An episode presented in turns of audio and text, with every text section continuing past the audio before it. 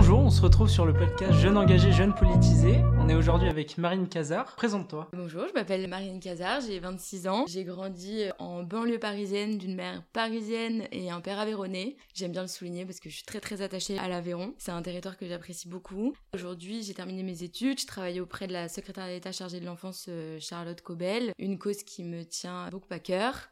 Je suis chef du pôle jeune euh, au sein d'Horizon depuis euh, octobre 2021, depuis la date du lancement du parti. Il me semble que ton engagement a commencé au niveau lycée. Comment ça s'est passé? Mon engagement politique, effectivement, a commencé quand j'étais au lycée. J'étais en stage à l'Assemblée nationale pendant l'été, donc un stage d'observation qui devait durer deux semaines, qui a fini par durer six semaines, parce que tous les vendredis soirs, je demandais si je pouvais revenir, car je m'ennuyais pas mal pendant l'été. J'avais pas de vacances prévues à l'horizon. Et en fait, au moment de cette expérience, j'ai rencontré quelqu'un qui s'appelait Thomas, qui a rejoint par la suite à la rentrée, euh, donc euh, fin août, début septembre 2014, la campagne d'Alain Juppé. Et il m'a proposé à l'époque de les rejoindre, parce qu'il savait déjà que j'appréciais beaucoup Alain Juppé, et surtout parce que euh, en 2014, on savait déjà qu'en 2017, des jeunes de mon âge à l'époque allaient pouvoir voter aux élections présidentielles, et donc tout l'objectif, c'était de commencer à parler, à s'adresser à ces jeunes qui allaient devoir voter dans quelques années. Donc il m'a proposé de rejoindre l'aventure à ce moment-là, ce que j'ai accepté bien volontiers. J'ai commencé à structurer un petit réseau de jeunes lycéens, donc on n'était pas nombreux à l'époque, mais euh, au fil des années, parce que j'ai quand même fait campagne pendant deux ans, jusqu'à la primaire de la droite et du centre, j'étais en lien avec beaucoup de lycéens partout en France, et on essayait déjà de créer des ponts entre euh, les jeunes lycéens, les jeunes étudiants, les jeunes actifs et les aînés pour voir comment on pouvait intégrer la parole des jeunes dans le cadre de la campagne. Donc tu as commencé à préparer au lycée avec des jeunes, donc fédérés, jusqu'en 2017 pour la campagne. Il y a eu des résultats, tu t'es investi, alors Alain Juppé n'a pas été candidat à la présidentielle, mais est-ce que tu as continué avec euh, François Fillon? Comment ça s'est déroulé? Juste après la défaite, j'ai arrêté euh, la campagne politique pour quelconque candidat parce que c'était un peu dur quand même de perdre. Euh, après deux ans de campagne, la politique c'est aussi une aventure humaine et en fait j'ai été un peu déboutée quand on a perdu. C'est tout bête, hein, mais tous les vendredis après le lycée, j'allais au QG boire un verre avec les copains. Du jour au lendemain, bah, le vendredi soir, il n'y a plus ce rendez-vous. Un peu dur, et en fait, la transition était beaucoup trop courte pour se remettre, parce que c'était quasi un deuil, entre novembre et mai 2017, enfin novembre 2016 et mai 2017, pour essayer de de se réengager. Après, c'est pas pour autant que j'ai arrêté de suivre, parce qu'évidemment, c'était une élection très importante. Euh, l'extrême droite était déjà euh, plutôt bien positionné, faisait déjà de très bons résultats. Ça reste euh, une campagne que j'ai suivie de près, mais sans m'engager de façon militante sur le terrain. À quel moment tu as eu le déclic de t'es au lycée, euh, t'es élève et euh, je veux faire de la politique? La campagne d'Alain Juppé, pour moi, c'était pas faire de la politique. C'est tout bête, hein, mais j'ai toujours été déléguée de classe depuis la primaire. J'ai fait des sports collectifs. J'ai toujours adoré prendre la parole. Euh, j'ai grandi dans une famille où euh, il n'y avait pas de table des enfants, table des adultes. Les enfants étaient à la table des adultes. J'ai toujours eu l'habitude aussi de m'adresser à, ma hauteur euh, d'enfant, peu importe l'âge, sur des sujets de société. mon père tenait un bistrot, donc tous les dimanches j'étais derrière le comptoir, donc je parlais aussi avec beaucoup d'adultes. J'ai toujours eu cette habitude. Ce qui comptait pour moi, c'était de faire entendre la parole des jeunes. Donc déjà au lycée, avant la campagne d'Alain Juppé, j'avais beaucoup poussé pour créer un club de débat. La spécificité de mon lycée à l'époque et du collège aussi, c'était que tous les clubs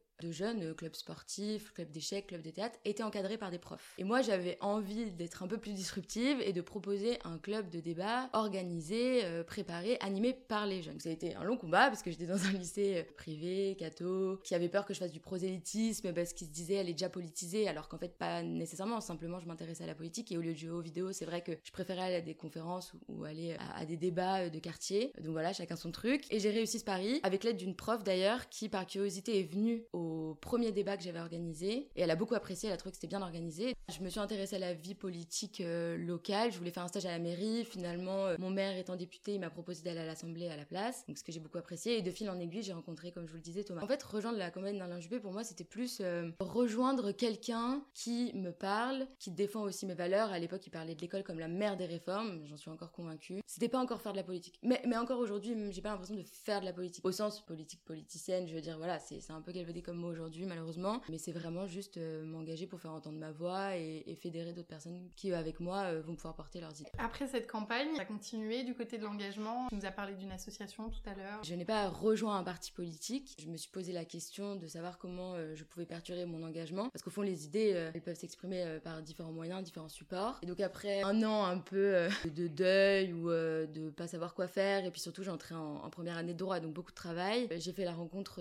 d'un jeune qui, comme moi, avaient envie de faire quelque chose et je venais de terminer mon premier stage dans un cabinet d'affaires publiques dont en fait tout le rôle c'est de mettre en relation les entreprises ou des fédérations, des associations avec les pouvoirs publics pour porter leur parole. C'est ce qu'on appelle le lobbying. Et donc je me suis dit à ce moment-là, pourquoi pas créer un lobby citoyen de jeunes pour les jeunes, avec la perspective à l'époque euh, de la campagne municipale. Et donc on se concentrait beaucoup sur Paris, mais on essayait d'élargir euh, à d'autres villes. Et donc on a créé cette association qui s'appelait Juventas. Et donc tout l'objectif, un peu sur le même fonctionnement que les partis euh, politiques et les mouvements de jeunesse, c'était organiser des cafés-débats, inviter des personnalités, aller rencontrer des élus locaux. Donc on est allé jusqu'à rencontrer un adjoint à la maire de Paris. On était très fiers de nous, parce qu'on n'était pas grand-chose et on n'était pas nombreux. Cette aventure a duré un an et demi, deux ans. Et après finalement, parce qu'on n'était pas nécessairement d'accord avec la personne avec qui j'avais fait cette association. C'était une expérience comme une autre, euh, toujours avec la, même conviction de faire entendre la voix des jeunes. J'ai essayé. Franchement, je pense qu'on a fait un super taf parce que j'ai réussi à faire euh, adhérer aussi des copains qui s'intéressaient à la société et à la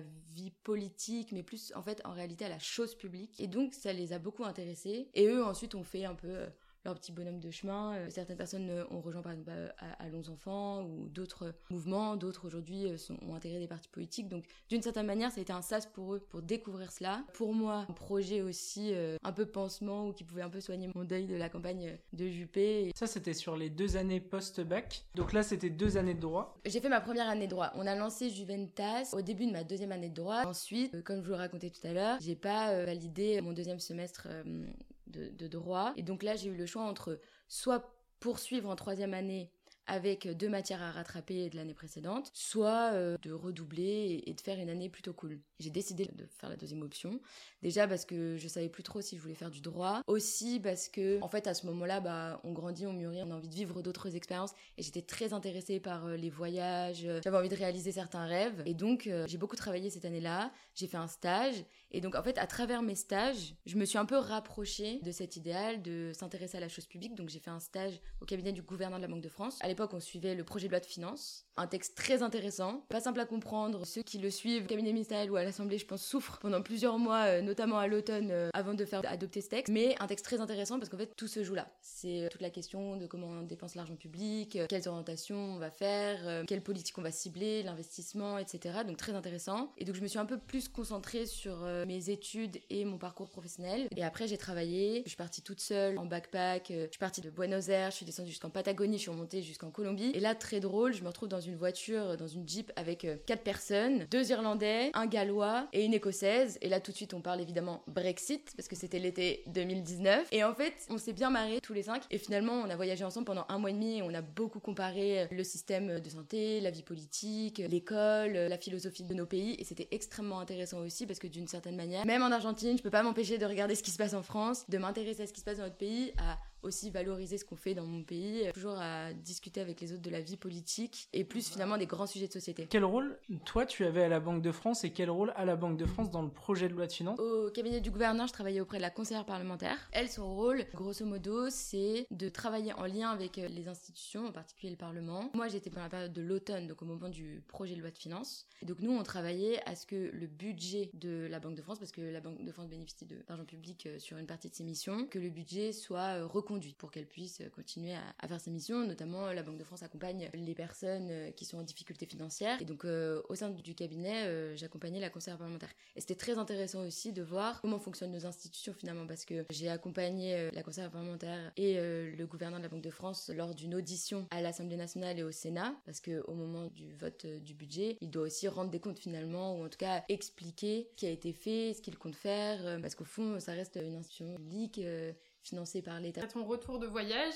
qu'est-ce que tu as fait d'un point de vue engagement? J'ai continué au sein de ma fac pour le coup à m'engager. Donc là, j'ai changé d'université. J'étais à l'université Créteil au début de mes années de droit. Là, en troisième année, je rejoignais euh, Assas dans une classe euh, spécialisée en droit public, donc euh, ce qui me plaisait beaucoup plus. Et dans ce cadre-là, je me suis pas mal investie auprès des associations de l'université, donc sur différents sujets. Et là, je me suis un peu éloignée de la politique parce que je me suis un peu plus intéressée aux associations qui militaient, par exemple, pour l'environnement ou pour le droit des femmes. En fait, je papillonnais entre plusieurs assos parce que j'avais pas mal d'amis qui avaient rejoint des assos. Que moi, au départ, je voulais rejoindre l'association de fromage pour apporter un peu de, douceur quand même à la vie, à la fac et, à tous les devoirs qu'on devait rendre. Par le biais d'autres amis, là, je m'ouvrais un peu plus à différentes thématiques. À ce moment-là de ma vie, j'avais envie de travailler un peu plus des sujets sur le fond. De toute façon, j'ai toujours été très curieuse. Donc, je dirais pas aujourd'hui que je suis enfermée dans quelque chose parce que finalement, je suis revenue à mon premier amour qui était la politique et une ligne politique qui me correspond totalement. Mais entre ces années, j'avais envie d'être un peu libre de voir ce qui se fait. Et c'est pour ça que j'insiste aussi beaucoup sur le fait que les idées peuvent s'exprimer par différents moyens, différents supports, par différents canaux. Et que l'engagement, au fond, c'est euh, parfois rejoindre un parti politique, mais ça peut être demain euh, rejoindre une association. Ça peut aussi être rejoindre une association à la fac, mais dans un quartier aussi. Ça peut être militer pour ses idées sur les réseaux sociaux. Enfin, il y a plusieurs euh, façons de faire. Et on a l'opportunité dans notre pays quand même, et la grande liberté de pouvoir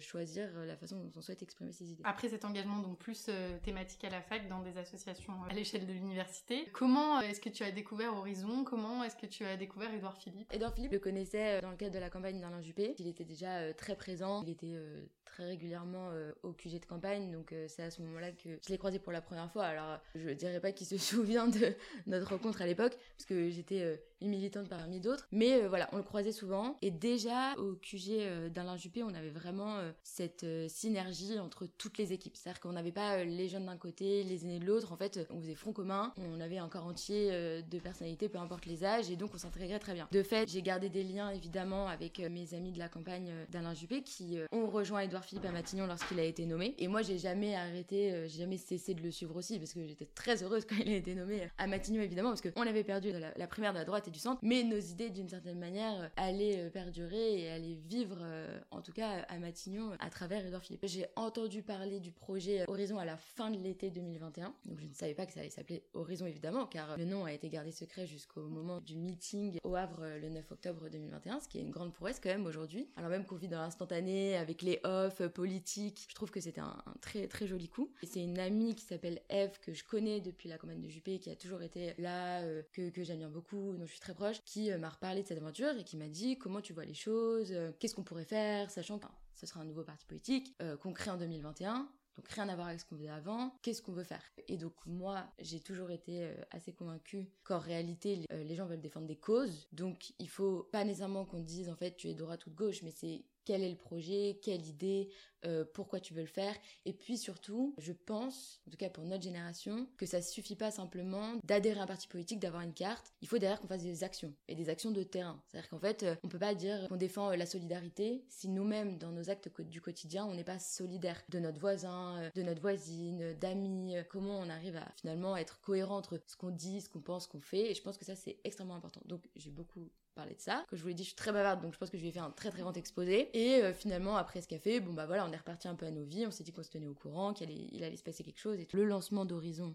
est officialisé, les invitations partent. Le 9 octobre 2021, on se donne rendez-vous au Havre. J'y vais évidemment avec plaisir. Et là, je retrouve l'emballement de la campagne. C'est-à-dire que je retrouve plein de copains que j'avais pas vus depuis des années, mais dont en fait je suis restée assez proche parce qu'on s'est pas vu depuis 4-5 ans, mais on n'a pas changé. On est toujours les mêmes. Certains ont toujours le même humour. Enfin, ça, ça n'a pas bougé. Et alors que je devais rester simplement pour le meeting, j'ai décalé mon billet de train à 15h, et puis finalement je suis restée jusqu'à 20h, et puis j'ai dîné là-bas, et puis finalement j'ai dormi avec tous les copains là-bas. On a passé une super soirée. Juppé euh, a, dit ça un jour quand on l'a recroisé dans la rue, il a dit reconstitution d'une ligue dissoute. On était en train de reconstruire quelque chose. On a passé une très très bonne journée, et deux semaines plus tard, le directeur de cabinet d'Edouard Philippe, euh, Mohamed Amrouni, m'appelle en me disant euh, ce serait bien que tu rencontres Edouard Philippe pour vous échangiez. Et donc j'ai rencontré le Premier ministre, on a échangé, on a parlé de notre vision des choses. C'est vrai qu'on était vraiment raccord l'aventure a commencé comme ça. Est-ce que tu dirais que commencer à construire un parti politique, c'est un peu la même effervescence que ce qu'on pourrait retrouver en campagne Les gens réalisent pas forcément quand ils sont pas impliqués, mais une campagne, euh, que ce soit présidentielle, municipale ou peu importe, c'est quand même euh, très fédérateur et vraiment une impression de cohésion quoi. Quand on est en campagne, on est effectivement entre copains et on se bat tous pour euh, des idées, des convictions autour d'une seule personne. Est-ce que vous retrouvez un petit peu ça dans la construction du parti ou c'est différent? Mon parcours, il est pas unique pour ceux qui ont fait la campagne d'Alain Juppé et qui ont fait la primaire de la droite et du centre. On est très nombreux après la défaite à s'être vraiment arrêté, vraiment être triste, dégoûté, parce que on pensait que voilà, euh, ce qu'on défendait, c'était euh, la meilleure chose pour le pays. En plus, on avait quand même vécu une campagne très difficile parce que on défendait des idées très positives. À l'époque, on parlait d'identité heureuse, le fait d'être fier d'être français. On parlait beaucoup d'école, on parlait d'égalité, on parlait de solidarité. Enfin, on parlait aussi de notions qui, euh, à droite,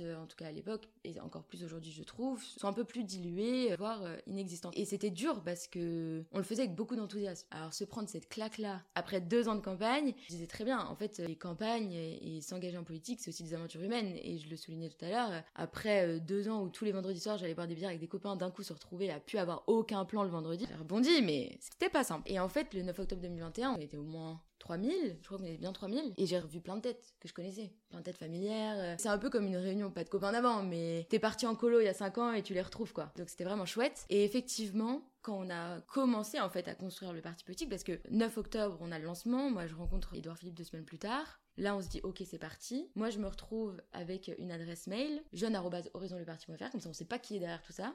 Et moi, je dois appeler tous les jeunes qui écrivent au parti. Et mon nom n'est officialisé qu'en décembre. Donc pendant, euh, grosso modo, deux mois et demi, je navigue un peu en off. Je dois appeler des gens en leur disant on m'a confié cette mission, ils sont très gentils de me croire euh, dès le départ d'ailleurs. Et en fait, je me retrouve à appeler 300, 400 personnes euh, en deux mois et demi. Ça fait beaucoup de monde. Et donc là, on se constitue déjà une équipe parce que c'est extrêmement fort, je trouve. Moi, j'y tiens aussi beaucoup de connaître les gens qui finalement vont rejoindre le parti et surtout acceptent de travailler aussi avec moi, mine de rien. Parce que d'une certaine manière, euh, comme je suis la chef du pôle jeune, ils vont travailler avec moi. Donc c'est aussi pour moi l'occasion de leur présenter le projet, de fédérer. Il y a tout cet engouement autour de ce projet et il y a énormément de personnes qui attendaient ça. En fait, 90% des jeunes aujourd'hui, c'est des primo-adhérents. Ils s'engagent pour la première fois. Très bien identifié Emmanuel Macron, évidemment, Marine Le Pen, Jean-Luc Mélenchon. À droite, on voit très bien qui est Valérie Pécresse, Eric Sotti, mais personne ne leur correspond vraiment. Donc ils se disent qu'est-ce que je fais? Et ils identifient très bien Edouard Philippe et Edouard Philippe leur correspond. Là, ils sont très heureux aussi de pouvoir enfin s'engager derrière quelqu'un qu'ils apprécient énormément et dont la ligne leur correspond totalement. Donc effectivement, on retrouve ce truc de campagne. Et ce qui est particulier, c'est quand même, on a lancé un parti six mois avant une élection présidentielle on n'allait pas faire campagne pour notre candidat mais pour un autre. Donc les gens se disaient, mais alors vous êtes complètement fou, ça n'a aucun sens. Et on se disait, bah non, parce qu'en fait, euh, on peut être derrière Edouard Philippe et défendre nos idées et notre ligne, tout en soutenant Emmanuel Macron, qui pour nous est le meilleur choix pour notre pays pour les cinq prochaines années. C'était assez intéressant. Il y avait quand même ce côté un peu, pas campagne, mais c'est excitant de monter un parti quand même. Justement, c'est la question que j'allais poser. Ça mélange un peu finalement le fond et la forme. Aujourd'hui, Edouard Philippe, on va dire qu'il est quand même considéré comme euh, l'avenir de la droite républicaine en France. Seulement, les jeunes se posent la question, en fait, quelle ligne pour Horizon concrètement Où est-ce que vous voulez aller? Quand est-ce que vous allez marquer une rupture? Est-ce que vous comptez le faire? C'est une question que tout le monde pose aujourd'hui. C'est vrai qu'on se concentre beaucoup sur cette question de quand est-ce qu'on va avoir cette rupture? Euh, Finalement, il y a des tensions entre l'Elysée et Horizon. En fait, ce que je trouve assez dommage, quand nous, on a lancé euh, Horizon, et je pense, enfin, je veux pas parler au nom d'Edouard Philippe, mais je pense que s'il l'a fait, c'est en connaissance de cause. Il savait très bien les réactions que les gens allaient avoir. Mais en fait, quand on a des idées, il faut qu'on puisse les exprimer. Et il faut qu'on puisse les porter. Et si moi, par exemple, je me retrouvais totalement euh, dans la République en marche ou aujourd'hui Renaissance, je les aurais rejoints après la campagne d'Alain Juppé. Si je l'ai pas fait, c'est parce qu'il me manque quelque chose. C'est pas totalement moi, c'est pas totalement mes idées. Donc j'ai préféré ne rejoindre personne et continuer à défendre mes idées, etc. C'est pas incompatible que de le faire parce que on se retrouve sur énormément de choses, mais il y a ce petit truc qui fait que c'est pas pour moi. Pour moi, c'est pas du tout incompatible. C'est-à-dire que m'engager aujourd'hui au sein d'Horizon, construire le pôle et je pense qu'on en parlera d'une autre façon qui correspond plus à ceux qui aujourd'hui rejoignent le parti, qui correspond à une attente, qui correspond à une envie, qui correspond aussi à une façon d'envisager la politique une façon de faire la politique qui est différente. C'est pas incompatible avec l'idée de soutenir Emmanuel Macron, qui quand même, je tiens à rappeler, est un président qui aujourd'hui fait barrage à l'extrême droite, l'a fait au second tour de l'élection présidentielle. C'est un président quand même qui fait des réformes qui vont dans le bon sens, il défend l'école. Ça c'est quelque chose pour moi qui est très fort, qui est totalement déterminant d'ailleurs euh, dans mon choix. Et en fait, on a la question aujourd'hui de savoir est-ce que on s'engage pour l'intérêt du pays ou pour son intérêt personnel? Et dans l'intérêt du, il fallait défendre et soutenir Emmanuel Macron parce que en fait, on pouvait pas se permettre de créer du brouillard autour de tout ça. Il fallait être très clair sur notre engagement et notre engagement dès le départ a été très clair. On était derrière Emmanuel Macron. Pas pour autant qu'on n'a pas fait notre partie. Mais les deux sont pas incompatibles et encore aujourd'hui, on le voit bien dans de très très nombreux pays, les systèmes de coalition se mettent en place. Je pense malheureusement, enfin je sais pas si c'est malheureux, mais en tout cas au vu de la montée des extrêmes, extrême gauche, extrême droite, on n'aura plus vraiment un président de la République élu à 70%, à 57%. Aujourd'hui, je pense que ça va être très compliqué au vu de ces deux gros blocs de pas créer quelque chose où on a effectivement une personnalité qui fédère autour d'elle, mais c'est pas parce qu'on a une personnalité qu'il faut effacer toutes les spécificités de chacun, parce que les spécificités ça peut être aussi une force, ça veut dire que certains partis, et on le voit aussi à droite, il y a un éventail de tendances et de lignes qui sont en train de se construire, avec des lignes qui vont être très fortes sur les services publics, d'autres plus sur les mesures sociétales, certains sur l'écologie, d'autres qui vont être plutôt sur la sécurité, et donc c'est comment on arrive quand même à créer tout ça, ces synergies pour un projet pour notre pays. Moi j'entends totalement que des personnes, surtout à droite, attendent cette rupture, mais je sais pas si elle est nécessaire, parce qu'en fait, au fond, il y a des choses sur lesquelles bah, on n'est pas nécessairement d'accord aujourd'hui. On l'a vu là dans les débats à l'Assemblée nationale avec la proposition de loi de Naïma Mouchou sur... Euh, les gens disaient le rétablissement des peines planchées, mais sous conditions, etc. Donc c'est pas aussi caricatural que la façon dont c'était euh, présenté dans la presse, mais on n'est pas nécessairement d'accord entre parties de la majorité. Mais c'est notre truc à nous. Donc nous, on va continuer à dire que on veut défendre cette idée-là parce qu'on pense qu'elle est bonne pour notre pays. Ça veut pas dire que sur tout le reste, on n'est pas en phase. Ça veut pas dire aussi que sur cet élément-là, on doit être en rupture, c'est quand même violent comme mot. C'est-à-dire qu'en fait, on met en, difficulté le pouvoir présidentiel, on met en difficulté la majorité aujourd'hui, qui doit faire front, parce qu'en face, on a quand même deux partis extrêmement dangereux pour nos institutions et pour notre pays. On ne peut pas se permettre de faire ça, et encore une fois, il faut juste se rappeler aussi, à la base, pourquoi on fait de la politique, encore une fois, est-ce qu'on le fait dans l'intérêt de notre pays et nos institutions et de la stabilité de notre pays, ou est-ce qu'on le fait pour son intérêt personnel. Pour moi, c'est un mot assez violent quand même, euh, la, rupture, encore plus dans les débats aujourd'hui qui sont extrêmement euh, difficiles, euh, violents. Cette ambiguïté au vu des autres partis politiques, au vu du public, c'est un frein à l'adhésion chez les jeunes ou pas du tout finalement? En fait, c'est ça que je trouve dommage, c'est que pour moi, il n'y a pas nécessairement d'ambiguïté. C'est-à-dire que le modem, c'est le modem. Et euh, le Modem, c'est un parti très ancré dans les territoires, qui a ses valeurs. On se retrouve sur des trucs essentiels. Quand je parle avec Auguste le président des Jeunes Modem, ou que je prends une bière avec Jules Pasquier, le secrétaire général, et qu'on parle des territoires, de la commune, du rôle du maire, de comment faire de la politique, les bonnes pratiques, etc., on est totalement en phase. Mais après, lui, il va me dire proportionnalité intégrale à l'Assemblée. Moi, je vais dire pas convaincu encore. Pour autant, c'est pas parce qu'on a ce point de divergence-là qu'à la fin des fins, on n'est pas assez d'accord sur la façon dont il faut faire de la politique et la façon dont il faut régler le problème dans notre pays. Et donc, pour moi, il n'y a pas d'ambiguïté. Et d'ailleurs, les partis politiques sont protégés par la Constitution. On a besoin de partis politiques. Et les partis politiques, ils apportent toujours quelque chose au débat. Et au contraire, encore une fois, moi, je pense que beaucoup de personnes à droite, euh, dans cette ligne euh, plutôt centre-droit, qui n'a pas peur d'aller sur des sujets de société, qui n'a pas peur de parler de l'école ou d'identité heureuse, de la façon dont il faut être fier d'être français, parce que ça aussi, c'est quelque chose qui leur Philippe Martel pas mal, c'est positif.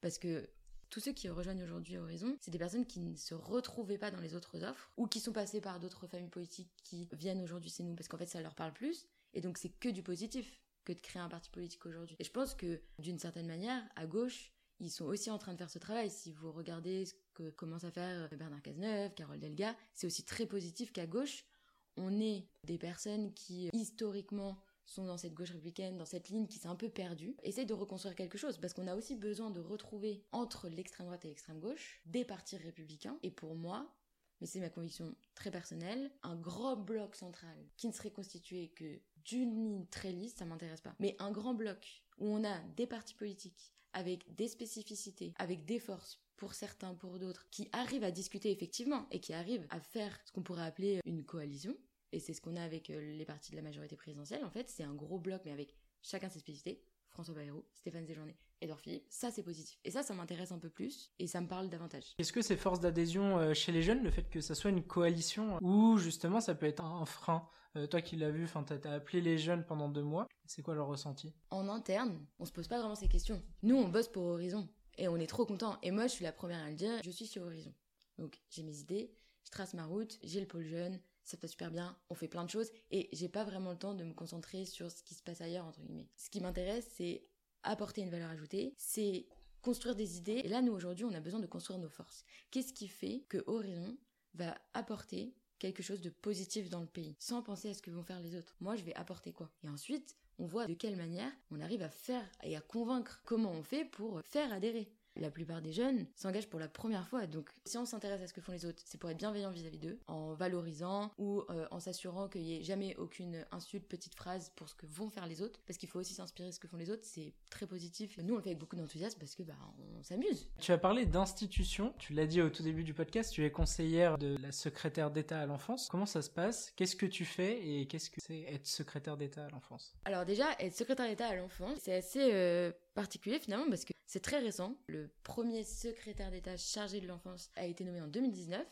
Il était rattaché à l'époque au ministère de la Santé, donc avec un fort volet euh, santé, parentalité, accompagnement des familles. Et aujourd'hui, Charlotte Cobel, secrétaire d'État chargée de l'enfance, est rattachée à la première ministre. Son rôle aujourd'hui, c'est un peu un rôle de vigie et de s'assurer que dans tous les ministères, on parle de l'enfance. Et l'enfance, c'est pas 0-3 euh, ans, 0-7 ans, c'est 0-18 ans, parce qu'on est mineur jusqu'à 18 ans. Et pour les enfants protégés, c'est les enfants qui ont grandi dans les foyers. Il y a deux spécificités. Il y a l'ASE, l'aide sociale à l'enfance, qui est une compétence des départements. Donc c'est des enfants qui sont placés par les départements en lien avec euh, les services sociaux. Et la protection judiciaire de la jeunesse, c'est une institution qui est centralisée, qui dépend du ministère de la Justice. Et donc c'est tous les jeunes qui sont sous coup de justice, donc euh, qui sont suivis par un juge des enfants et qui sont judiciarisés. Ces enfants protégés, ils sont protégés jusqu'à 21 ans depuis très récemment. Donc nous, on s'occupe des enfants de 0 à 21 ans. Pour rester sur le rôle de secrétaire d'État chargé de l'enfance, c'est vraiment le rôle de vigie aujourd'hui auprès de la première ministre. Parce qu'en fait, les enfants, on s'en occupe tous les jours et dans plusieurs ministères. La question, c'est comment on s'assure finalement que leurs intérêts soient bien défendus. Et quand je dis les intérêts, c'est pas un mot péjoratif. Il y a des droits, il y a une convention internationale des droits des enfants, ils ont des besoins spécifiques et tout se passe aussi pendant l'enfance. C'est un sujet qui m'intéresse beaucoup parce que finalement, comme je vous disais tout à l'heure, je veux que les jeunes soient entendus. En réalité, quand je dis les jeunes, c'est les enfants. On peut pas faire la société en s'adressant et en pensant aux concitoyens qu'à partir de 18 ans. Tout se passe dans l'enfance. Les inégalités sociales, elles sont là à la naissance.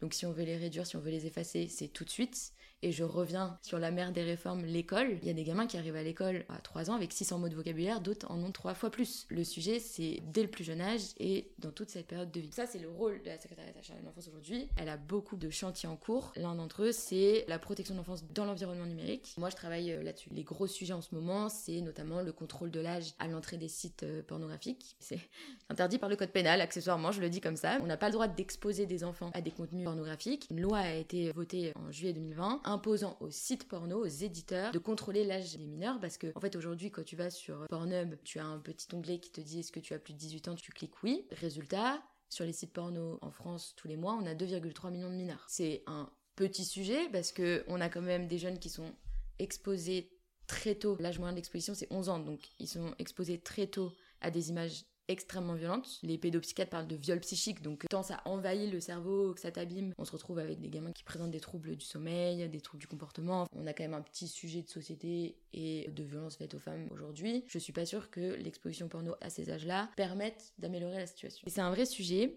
et je suis pas contre la pornographie, hein, c'est pas le problème, mais voilà, protéger les mineurs en ligne, donc un vrai sujet sur la vérification de l'âge à l'entrée des sites. Et puis plus largement, on a tous ces sujets de cyberharcèlement, euh, le grooming. Ça, c'est des adultes qui se font passer pour des mineurs pour extorquer des photos d'enfants. Enfin, c'est quand même un gros sujet. Et puis, c'est quoi une société dans 10-15 ans quand tous les gamins ont eu un smartphone, pas un, pas un Nokia comme le U600 que j'avais moi au collège pour envoyer des textos à ma mère quand je prenais le bus toute seule. On n'est pas sur la même catégorie, là on est sur un smartphone à l'âge moyen 9 euh, ans 9 mois. Quand on voit euh, les fake news, le temps d'écran, les TikTok et tout, c'est très compliqué ces sujets parce que c'est pas palpable. Je sais pas si vous aurez la ref, mais c'est pas palpable parce que c'est à la fois dire aux parents, bah n'achetez pas un iPhone, sauf qu'en fait tous les enfants de la classe ont un iPhone, donc en fait les parents ils veulent acheter un iPhone. C'est quand même très compliqué. Donc je ne sais pas si on va résoudre ce problème. en tout cas, on s'y attache. C'est extrêmement intéressant et c'est une des raisons pour lesquelles aussi j'étais très heureuse de rejoindre Charlotte Cobel. Déjà parce que c'est une femme extrêmement brillante qui maîtrise très bien les sujets. Enfin, je trouve ça très inspirant de travailler pour euh, une femme politique. Ensuite, qui euh, maîtrise très très bien les sujets. C'est-à-dire que vraiment, enfin, on est fiers quand on est sur le terrain, qu'on va dans un foyer et que tous les gens qui écoutent Charles Cobel les laissent un peu bouche bée par euh, son expérience et sa façon d'être et surtout euh, la qualité de son propos parce qu'elle maîtrise tous les sujets. Enfin franchement c'est une grande fierté de travailler pour elle et sur un sujet comme ça encore plus. Pour moi euh, la protection de l'enfance ça devrait être la priorité de notre pays. C'est-à-dire que on ne peut pas penser le monde de demain sans prendre soin des enfants. Mais euh, à l'école, les enfants avec toutes leurs spécificités, avec toutes leurs difficultés, on est un pays qui place énormément d'enfants. On a 300 000 enfants aujourd'hui qui sont euh, suivis par l'aide sociale à l'enfance, donc c'est énorme. Des jeunes qui sortent des foyers en grande situation de précarité, 5% d'entre eux demandent la bourse. Donc déjà une autocensure énorme sur ces jeunes. Un SDF sur 4 né en France sort de l'ASE, donc on a un vrai sujet aussi de précarité, d'insertion. On a tendance à les oublier alors qu'ils sont là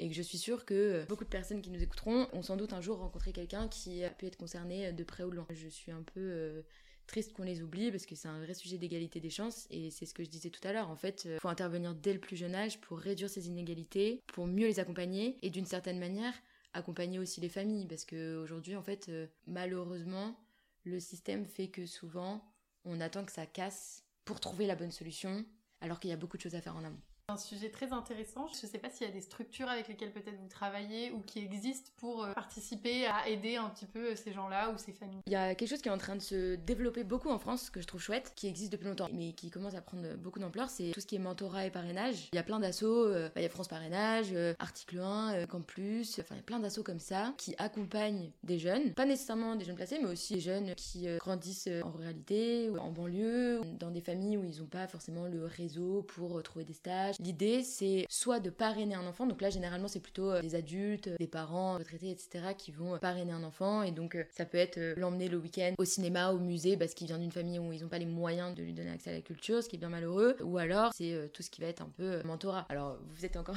peut-être un petit peu jeune, mais moi, par exemple, je peux accompagner pas mal de jeunes et je le fais déjà, en tout cas au sein d'Horizon, mais plus largement aussi, parce que même maintenant, auprès de ma famille, je suis un peu identifiée comme euh, celle qui peut peut-être aider. Et donc ça m'est arrivé très régulièrement de donner un coup de main, par exemple pour rédiger une lettre de motivation, rédiger un CV. Il y a plein d'associations qui font ça. Et je pense que c'est une bonne chose pour s'impliquer. Parce qu'en fait, pour moi, il faut toujours associer l'engagement pour ses idées avec des actes concrets du quotidien. Que tu vas pas valoriser sur les réseaux sociaux, que tu vas pas valoriser et utiliser comme une carte, genre moi je fais. Simplement, il faut être cohérent entre ton engagement politique, tes idées, ce que tu vas faire sur le terrain. Et c'est vrai qu'il y a plein de moyens aujourd'hui d'aider, mais même au quotidien, quand on est sollicité par un jeune qui a besoin d'aide, bah en fait, rien que l'aider, lui rendre service, c'est déjà pas mal. Donc si chacun pouvait faire sa petite part, je pense qu'on s'en sortirait mieux. Oui, puis concrètement, je pense que t'as pas tort sur quelque chose, c'est que aussi euh, avoir cet engagement moins politique et plus personnel dans sa vie de tous les jours, ça permet aussi pour la partie politique de se rendre compte de la réalité du terrain. C'est clair. Je suis très heureuse d'avoir grandi auprès d'un papa qui avait un bistrot parce que d'une certaine manière ça m'a mis très jeune très tôt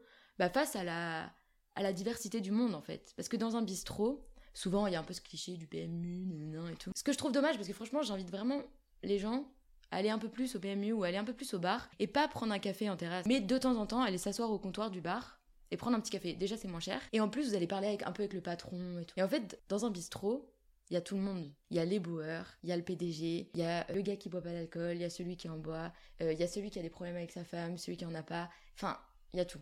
Vraiment, il y a le monde dans sa pluralité, sa diversité. Il y a des grands débats politiques qui se font en plus. Alors ça, c'est génial parce qu'on entend plein de choses. Et en fait, ce qui est chouette là-dedans, c'est qu'à la fin, il faut aussi avoir dans sa vie personnelle des engagements un peu comme ça, un peu terrain, et simplement de la curiosité. Parce qu'en fait, tu vas vite te rendre compte que finalement, c'est pas si simple. C'est bien parfois d'essayer de se mettre à hauteur d'homme, là en l'occurrence à hauteur d'enfant, pour se rendre compte qu'on peut dépenser des milliards, hein, mais c'est aussi des changements de comportement, de société, euh, ça demande beaucoup de choses et ça demande de l'engagement de chacun aussi. J'ai une petite question sur ton rôle en tant que conseillère. Tu l'accompagnes sur les déplacements. Qu'est-ce que tu fais toi dans ton quotidien quand tu travailles avec euh, Charlotte Coben? Je suis conseillère technique, donc généralement quand tu es conseiller technique, tu es rattaché Moi, j'ai un peu double casquette parce que je suis euh, rattachée au conseiller communication. Donc euh, là, je vais un peu l'appuyer sur euh, la rédaction de discours, d'éléments de langage, préparation d'interviews, etc. J'aide aussi sur les, tout ce qui est réseaux sociaux. Et je travaille auprès de la direction de cabinet, donc du directeur de cabinet et de la directrice adjointe de cabinet, sur des sujets, je dirais, un peu plus de fond. Donc là, par exemple, en ce moment, au sein du cabinet, c'est moi qui suis le projet de règlement européen pour lutter contre les abus sexuels sur mineurs commis sur Internet. Donc là, c'est un peu ma casquette de juriste qui ressort. Ce qui est assez particulier dans ce travail, mais parfois un peu frustrant, c'est qu'il y a beaucoup d'urgence. C'est un peu frustrant parfois de ne pas pouvoir se poser et de se dire, ok, pendant 4 jours, je suis dans un tunnel et je fais qu'un truc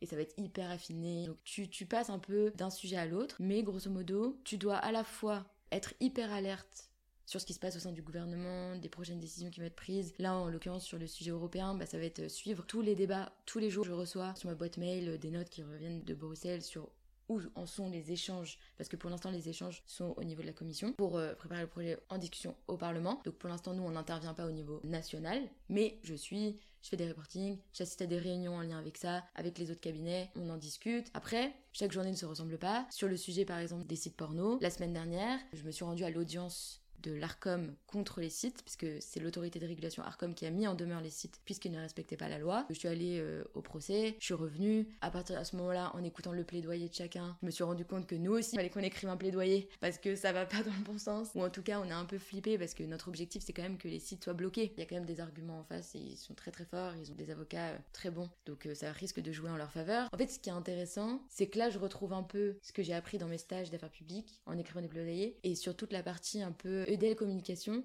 c'est assez particulier parce que en fait, euh, j'ai jamais fait de communication avant. Et là, je découvre vraiment le sens de chaque mot a un sens. Il faut peser ce qu'on dit. surtout avec Twitter. C'est intéressant parce que c'est des sujets parfois un peu techno quand même. Il y a beaucoup d'acronymes. Donc c'est comment rendre audible et compréhensible ce sujet qui, par ailleurs, comme je le soulignais, est déjà un peu invisible dans la société. Malheureusement, euh, tout le monde ne s'intéresse pas à ces jeunes. Donc euh, il y a tout ce travail à faire. Vous êtes à la toute fin du premier épisode. Pourquoi je dis le premier épisode? Parce qu'il va y en avoir un deuxième. Avec Camille, on n'a pas eu assez de temps pour monter le podcast. Euh, surtout Camille parce qu'elle monte plus que moi pour le coup. Elle a ses examens et moi j'ai mon bac en fin d'année. Et en plus, cet épisode était plus long que prévu, donc on a décidé de le couper en deux parties. Alors dans la première partie, vous venez juste d'entendre son travail en tant que conseillère de secrétaire d'État, mais également un petit peu de pôle euh, jeune euh, de Horizon. Et elle va encore plus le détailler dans le deuxième épisode. En tout cas, vous pouvez suivre nos actualités et surtout savoir s'il va sortir dans 2, 3 semaines ou même un mois euh, sur nos réseaux sociaux, sur Instagram, sur Twitter ou bien même sur LinkedIn.